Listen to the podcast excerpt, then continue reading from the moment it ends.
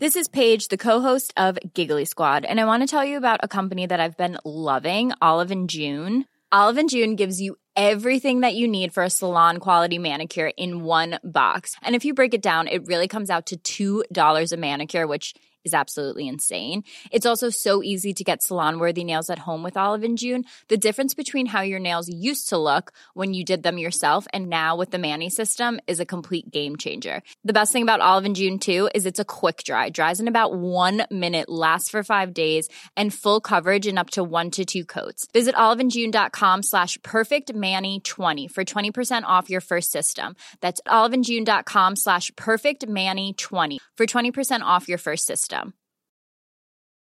Flexibility is great. That's why there's yoga. Flexibility for your insurance coverage is great too. That's why there's United Healthcare Insurance Plans. Underwritten by Golden Rule Insurance Company, United Healthcare Insurance Plans offer flexible, budget friendly coverage for medical, vision, dental, and more. One of these plans may be right for you if you're, say, between jobs, coming off your parents' plan, turning a side hustle into a full hustle, or even missed open enrollment. Want more flexibility? Find out more about United Healthcare Insurance Plans at uh1.com. Code Source fait une pause, mais pour rester avec vous pendant les fêtes, on vous propose d'écouter ou de réécouter cinq épisodes choisis par l'équipe. Aujourd'hui, Louis Pasteur et les anti-vaccins, publiés la première fois le 13 janvier 2021. Bonjour, c'est Jules Lavie pour Code Source, le podcast d'actualité du Parisien.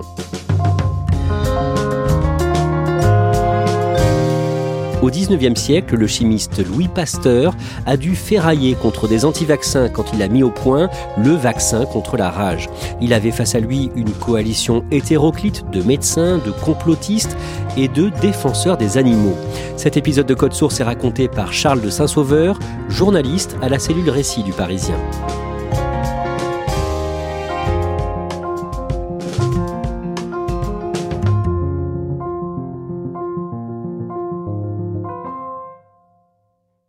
Charles de Saint-Sauveur, les anti-vaccins ont commencé à se faire entendre en France avant même que Louis Pasteur ne travaille sur le sujet. Ils datent pas de Pasteur, hein. ils ont commencé avec la découverte du principe de vaccination un siècle plus tôt et euh, les grandes campagnes de vaccination contre la variole. Mais euh, c'est à la fin du 19e, donc sous Pasteur, euh, pendant qu'il découvre le vaccin de la rage, que effectivement les anti-vax vont vraiment sortir du bois et se coaliser pour l'attaquer. Et l'histoire qu'on va raconter aujourd'hui débute en 1885. On est sous la Troisième République depuis 15 ans. À quoi ressemble Paris? Alors Paris, c'est une ville qui est vibrante, c'est un des poumons euh, du monde, une capitale des arts. C'est aussi une ville qui a été embellie euh, sous Napoléon III et Haussmann. Donc euh, Paris, c'est vraiment un centre intellectuel, un centre des arts, mais aussi un centre politique, parce que la France est en pleine expansion coloniale.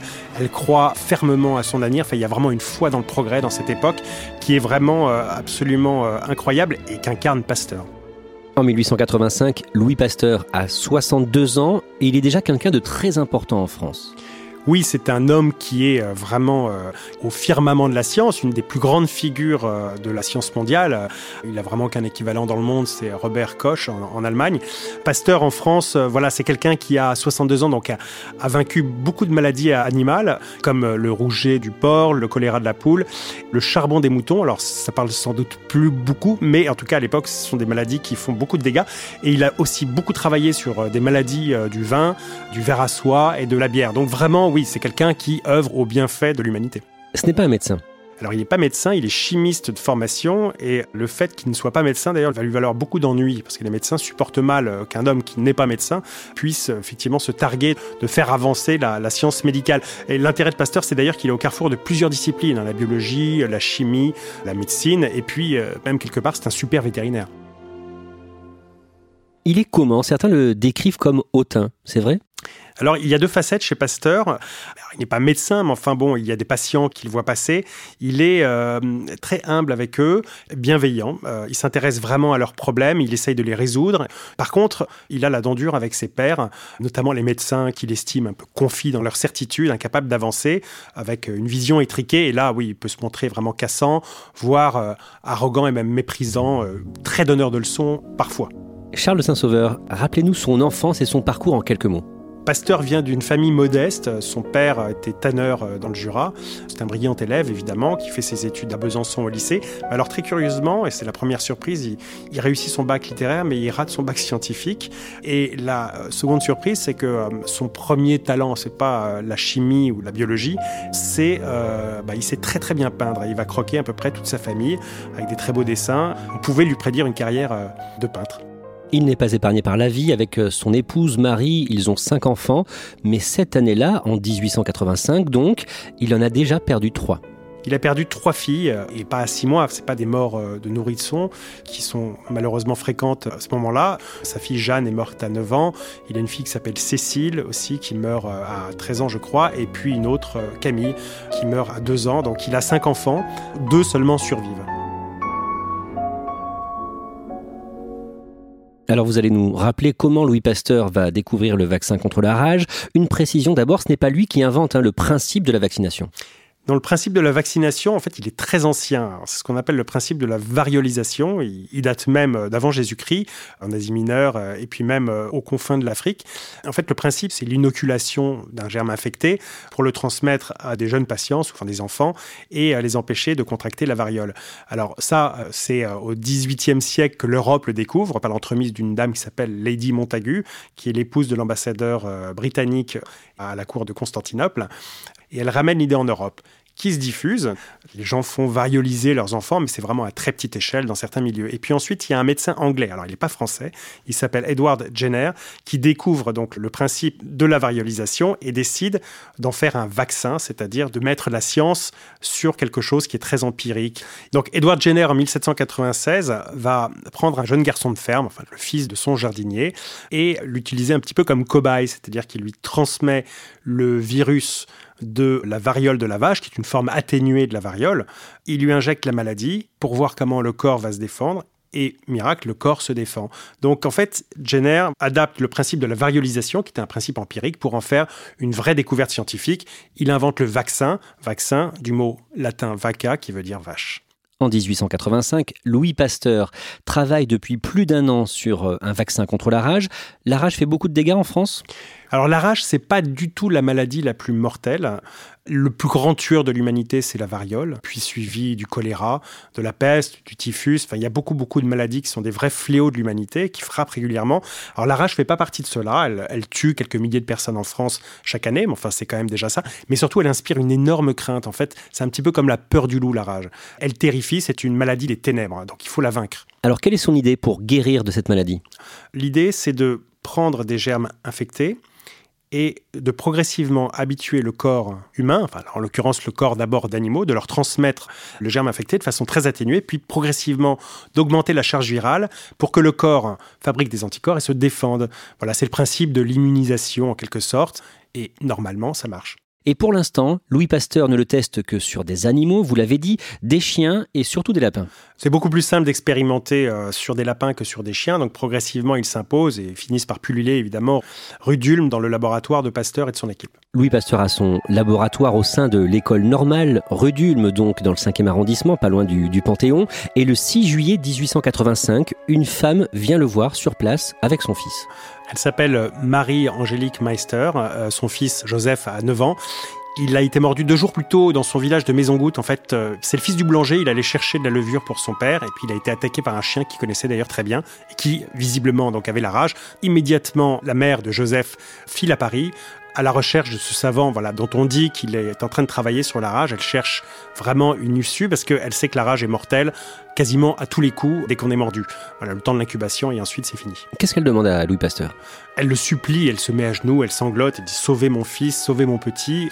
Pasteur, euh, voilà, est évidemment désemparé face au désarroi de cette femme. Qu'est-ce qu'il peut faire lui?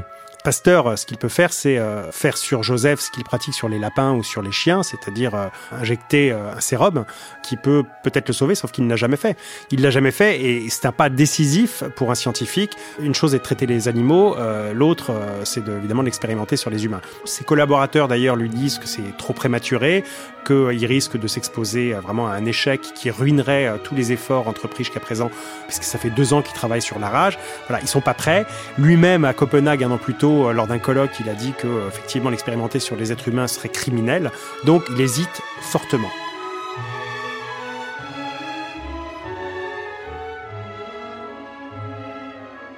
Il se tourmente beaucoup, toute la journée. Marie-Angélique Meister et son fils sont venus le matin, et puis euh, il sent que voilà, c'est peut-être le moment de sauter le pas, de franchir le Rubicon, et à 8 heures, il s'est décidé. Le petit Joseph va être piqué donc au ventre pas par lui, puisqu'il n'a pas le droit, il n'est pas médecin. Il demande à son ami et collaborateur, le docteur Grancher, de le faire, et puis il attend. Que se passe-t-il? Il, n'endort plus, il fait des grosses insomnies, il perd l'appétit euh, et il finit par s'éloigner même de Paris parce qu'il a besoin de s'aérer la tête. Alors il prend des nouvelles tous les jours par écrit auprès de ses collaborateurs. Il le confie donc au, médecin qui a piqué le petit Joseph. D'ailleurs tous les jours Joseph est piqué. Il a à peu près 13 inoculations contenant de plus en plus de charges virales et ce processus d'inoculation va durer 10 jours. Et au bout de 10 jours, Louis Pasteur a la réponse. Ça marche. Ça marche, le petit Joseph se porte à merveille, il a de l'appétit, il va bien, il joue. Tout le monde le décrit comme euh, voilà euh, guéri. La rage n'a pas fait son œuvre et euh, bah, il est sauvé.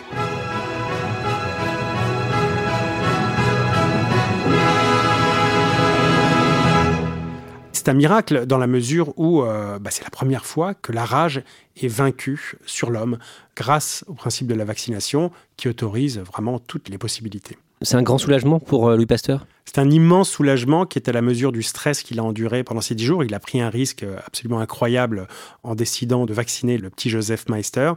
Et euh, son intuition était la bonne, il a pris un risque et il a triomphé. Et après le petit Joseph Meister, il y aura un autre cas célèbre. Oui, en octobre, euh, celui de Jean-Baptiste Jupil, qui vient de l'Est, un franc-comtois comme pasteur pour le clin d'œil, et qui se présente avec euh, des très très sévères morsures. Alors c'est un jeune héros dont la presse a parlé parce qu'il a affronté un chien qui était enragé, en sauvant ses petits camarades qui allaient être mordus, en l'affrontant avec un fouet, et il a même fini par le tuer en le noyant dans un ruisseau. Il était mordu sévèrement et ça fait déjà six jours quand il se présente au laboratoire de Pasteur. Là aussi, Pasteur va tenter de le sauver, ça va marcher. Et dans la foulée, le 26 octobre, Louis Pasteur présente les résultats prometteurs de son vaccin contre la rage devant l'Académie de médecine à Paris.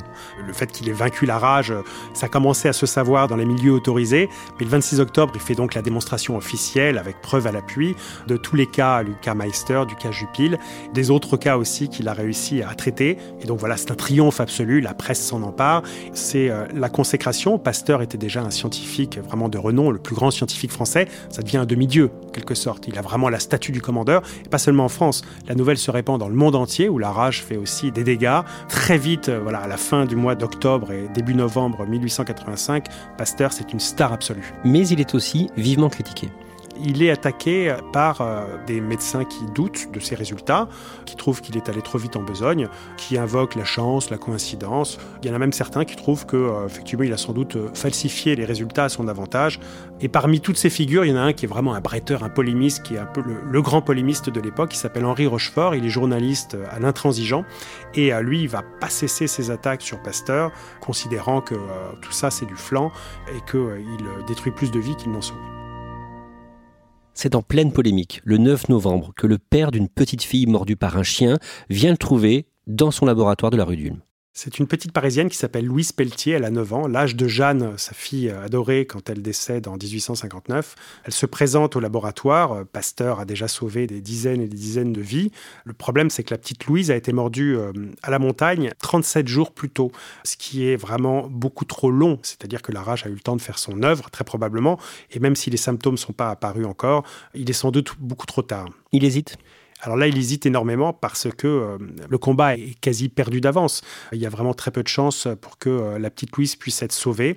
Mais là, il répond à tous les collaborateurs qui lui pressent de ne rien faire, que euh, même s'il n'a qu'une chance sur 10 000 de sauver la petite, il doit tout tenter. La compassion l'emporte sur la raison et il dit oui. Et donc il fait avec Louise comme il a fait avec les autres patients. Comment son état évolue dans les jours qui suivent? Au début, ça se passe bien. Euh, Louise euh, va à ses occupations. Alors, elle a beaucoup de blessures à la tête, etc. C'est assez effrayant son état. Disons qu'elle va euh, mieux possible, considérant son état. Malheureusement, très progressivement et à la fin du mois de novembre, son état se dégrade. Elle finit à alité. Euh, voilà, le processus d'agonie euh, s'est enclenché. Et Pasteur se rend à son chevet parce qu'il s'est vraiment pris d'affection pour cette petite. En quittant l'appartement des parents, euh, il s'effondre en larmes en disant aux parents J'aurais tant voulu sauver votre petite. Elle meurt quelques jours plus tard, le 6 décembre. Là, ses détracteurs lui tombent dessus. Oui, c'est l'occasion euh, que ses adversaires attendaient, il ne faut pas espérer, pour euh, vraiment déboulonner la statue Pasteur. La mort de Louis Pelletier leur offre cette occasion un peu inespérée. L'année suivante, le 26 juillet 1886, ses opposants se rassemblent à Paris, dans la mairie du 4e arrondissement. Décrivez-nous un peu cette assemblée, il y a des gens très différents qui sont là. Alors c'est vraiment une étrange Camarilla euh, avec euh, effectivement des profils très très différents, tous antipastoristes comme on dit déjà à l'époque. Donc il y a notamment des médecins. Alors les médecins qui, pas tous, mais dont beaucoup détestent Pasteur parce qu'il n'est pas médecin justement. Il y a aussi des ligues anti-vivisection, donc ce sont des égéries de la défense de la cause animale qui euh, ne supportent pas le massacre des lapins, comme ils disent dans son laboratoire de la rue d'Ulm. Et puis enfin, il y a des complotistes en tout genre, alors avec quelques doudingues, qui lui reprochent pour certains de faire son beurre sur le malheur des gens, et puis d'autres qui estiment que la rage, après tout, c'est vraiment rien du tout, et que euh, on peut en guérir tout à fait naturellement. C'est le principe du vaccin aussi qui les gêne? Oui, bien sûr, le principe du vaccin, alors euh, ils n'ont pas attendu Pasteur pour être gênés, ça a commencé dès euh, les débuts du vaccin contre la variole, notamment l'obligation qui était faite par exemple en Angleterre de vacciner les gens. Il y a une grosse méfiance, notamment des méfiances euh, religieuses, parce que bah, inoculer le mal pour essayer de faire le bien, c'est pas facile à accepter dans les mentalités. Dans les mois qui suivent, les anti-vaccins continuent de le harceler malgré ses succès reconnus et la grande confrontation a lieu l'été suivant, le mercredi 6 juillet 1887, à Paris, à l'Académie de médecine. Pasteur, ce jour-là, est très fatigué, diminué. C'est un homme qui a 64 ou 65 ans, mais euh, il veut quand même y aller parce qu'il sait qu'il a raison. Et il affronte ce jour-là euh, Michel Peter, le professeur Michel Peter, qui est un de ses adversaires les plus acharnés. C'est pas n'importe qui, c'est vraiment le médecin euh, le plus connu de Paris, vraiment une star aussi dans son domaine. Michel Peter prend le premier la parole, déclarant que en fait Pasteur, avec son vaccin, a, causé plus de morts qu'il n'a sauvé de vie. Pasteur rétorque en disant qu'il s'agit là d'une parole cliniquement incompétente. On, voilà un peu son arrogance naturelle dès qu'il s'agit d'étrier ses adversaires.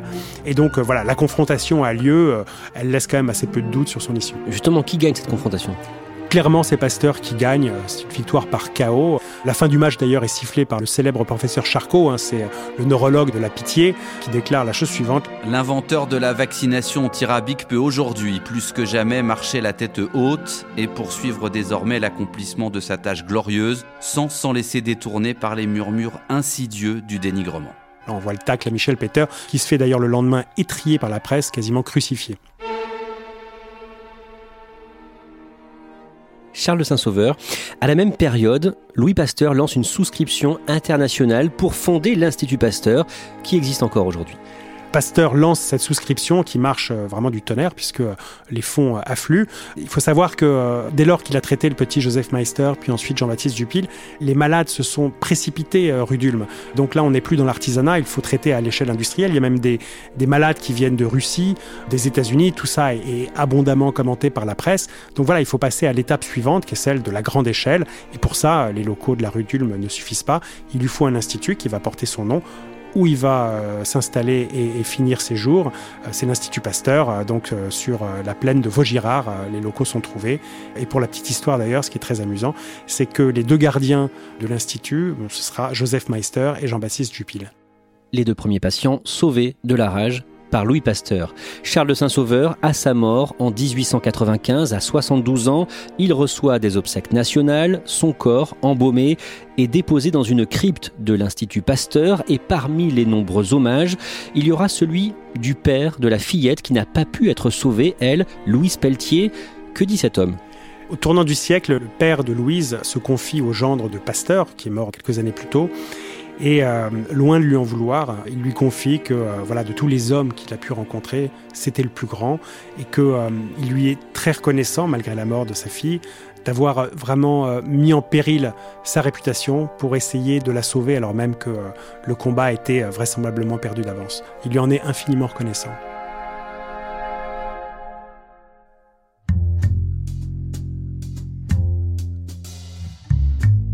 Merci à Charles de Saint-Sauveur Cet épisode a été produit par Ambre Rosala, Thibault Lambert et Sarah Amni. Réalisation Julien Moncouquiole.